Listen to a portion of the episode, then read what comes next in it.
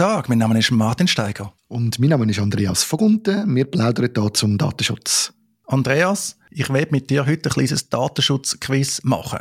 Das hat den Hintergrund, ich komme ständig Werbung angezeigt über für so ein Merkblatt zum neuen Datenschutzgesetz. Ist dir vielleicht auch schon begegnet, aber wirklich penetrant. Und ich habe gedacht, wir uns mal ein bisschen anschauen, ein paar Aussagen daraus herausziehen oder die Aussage vorlesen. Dann können wir darüber reden. Im ersten Schritt kannst du doch immer sagen, ja, ist das jetzt richtig oder falsch oder muss man es differenziert anschauen. Sehr gut, also quasi eine gegen 100. ja, das habe ich uns mal mitgemacht. Ah, okay. Äh, einer gegen 100 äh, beim Schweizer Radio und Fernsehen. Ich weiß gar nicht, wann das war, ist schon Jahre her. Bin aber nicht führen gekommen. Okay. Ich weiss nur noch, zum Teilnehmer motivieren, gibt es auch Geldpreise, wenn du einfach gut bist. Mhm. Und ich habe es, glaube ich, mal unter Top 3 geschafft. Okay. Oder ich habe viele Fragen richtig beantwortet, bevor ich rausgefallen bin, aber ich habe es nie ganz äh, unter die letzten. Ah, alles klar, okay. geschafft, genau, genau. Also, genau. starten wir, bin gespannt. Ja, ist gut. Also, fangen wir an. Eben das Merkblatt, und das erscheint auch noch aktuell, weil der erste Satz, äh, kann ich schon sagen, äh, passt zeitlich nicht so dazu. Da steht, es tritt am 1. September 2023 in Kraft, keine Nachfrist für Datenschutzkonformität. Überspringen wir das doch gerade, eben das Gesetz ist in Kraft und ja, faktisch hat es keine Nachfrist gegeben, es gibt nur ein paar wenige Übergangsfristen. Dann die Einwilligung zur Datenerfassung, Datenverarbeitung ist nicht unter allen Umständen erforderlich.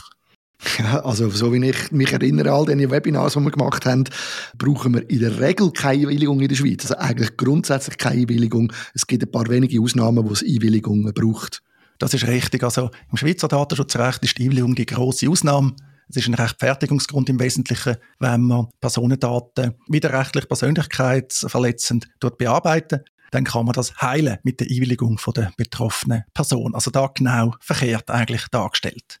Dann es gilt für natürliche Personen, nicht mehr für juristische Personen sowie kommerzielle und nicht kommerzielle Organisationen, die die Daten von Schweizer Bürgern verarbeiten.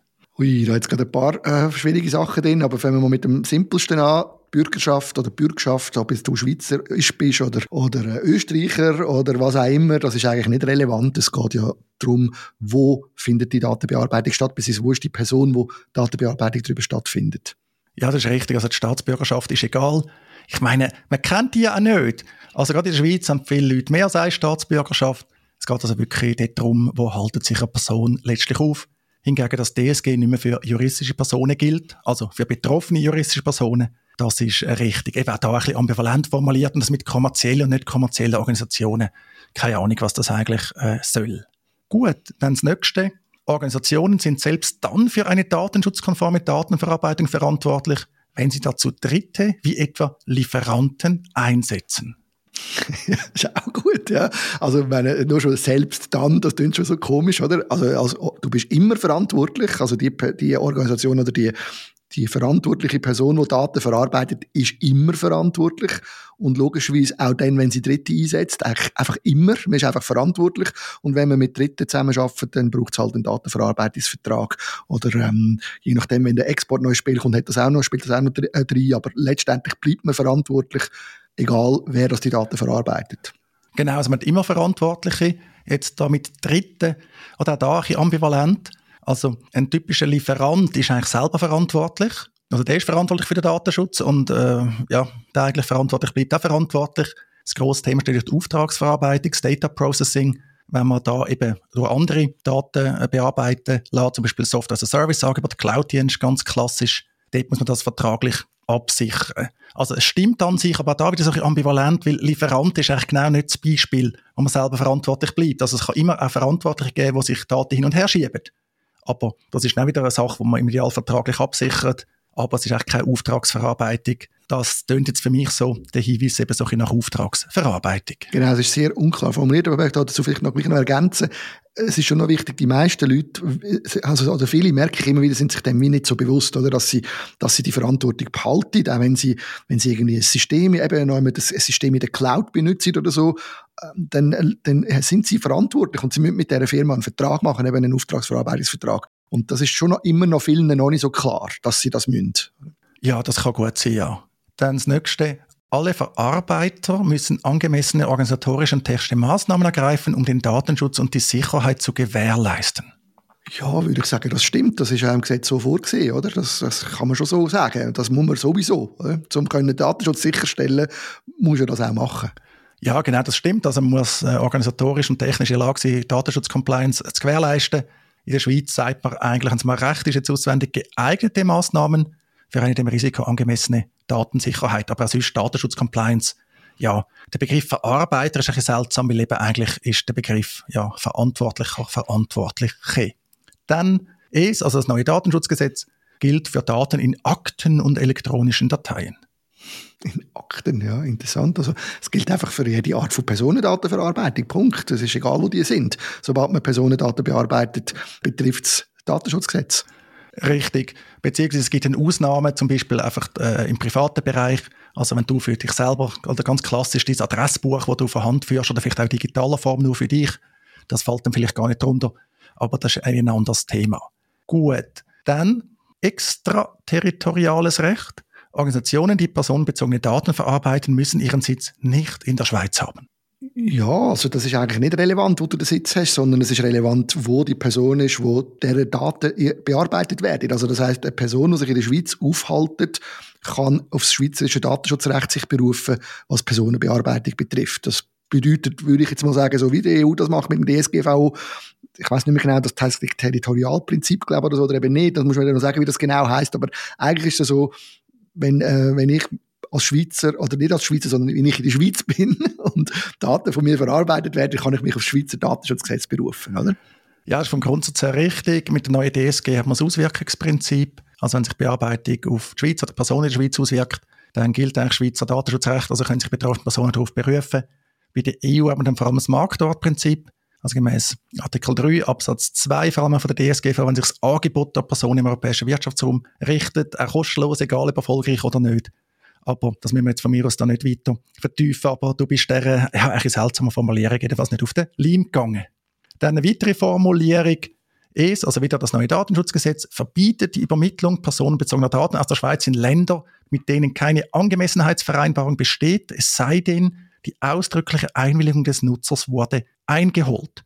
Da übrigens fällt immer auf, Sie reden immer von personenbezogenen Daten, ist echt der europäische Begriff. In der Schweiz sagen wir einfach ganz banal Personendaten. Ja, bei dieser Aussage wird halt auch wieder Sachen ein bisschen miteinander vermischt und es stimmt nicht. Also es ist natürlich äh, grundsätzlich so, dass Export möglich ist. Man muss dann einfach entsprechend absichern und es kommt halt darauf an, ähm, wo, wodurch das es geht. Also es ist so, dass der Bundesrat ja eine Liste irgendwann wird publiziert, ich weiß nicht, ob die schon draussen ist, früher vom EDUP so ein Beispiel gegeben, aber es gibt eigentlich eine Liste von sicheren Drittstaaten oder Vielleicht gibt es auch die Liste der nicht sicheren Drittstaaten. Ich weiß nicht, welche das es gibt, aber man kann das anschauen. Es gibt sichere Drittstaaten und nicht sichere. Und bei den sicheren Drittstaaten ist die Idee, dass das eigentlich gleich ist wie bei uns, dass ich das gleich kann verhalten. Ich muss einfach die Verarbeitung organisiert haben und sobald ich in einem nicht sicheren Drittstaat bin, muss ich das noch zusätzlich absichern mit ähm, SCCs oder was auch immer denn da noch für Möglichkeiten gibt und Transfer Impact Assessment und so weiter. Ich muss mich einfach noch mehr darum kümmern. Aber ich kann es natürlich exportieren. Ja, tipptopp. Die Liste gibt es immer, das ist Anhang 1 von der Datenschutzverordnung, also die Liste von diesen sicheren Drittstaaten.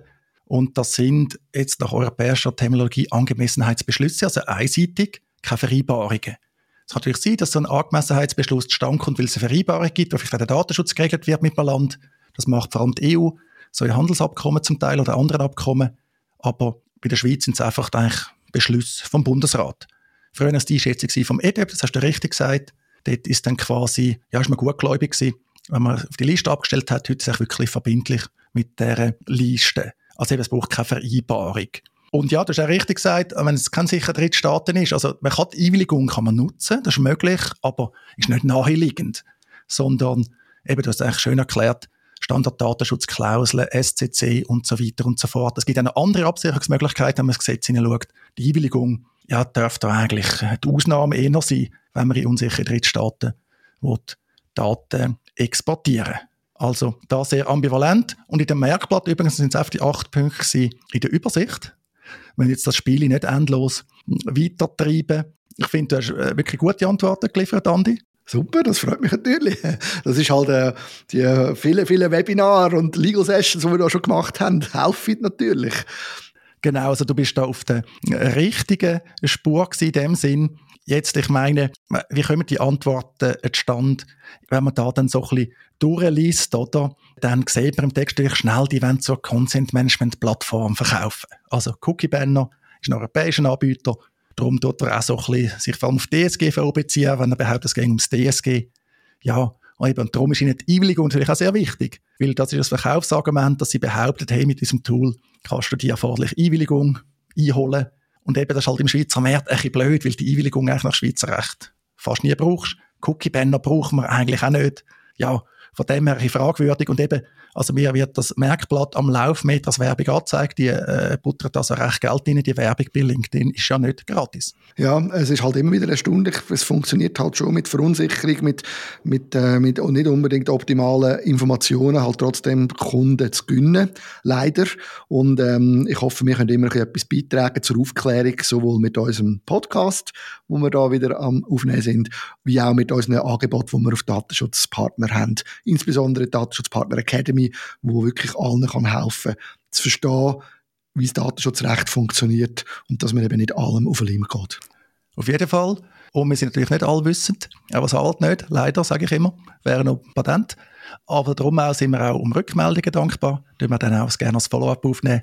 Also wenn wir mal Quatsch erzählen oder jemand jetzt ganz anderer Meinung ist, gerne sagen. Wir sind da völlig offen für Kritik Natürlich auch für Lob, haben wir schon mal gesagt, gell, Andi? Lob haben wir natürlich besonders gern. Genau. Aber Kritik hilft uns natürlich, besser zu werden.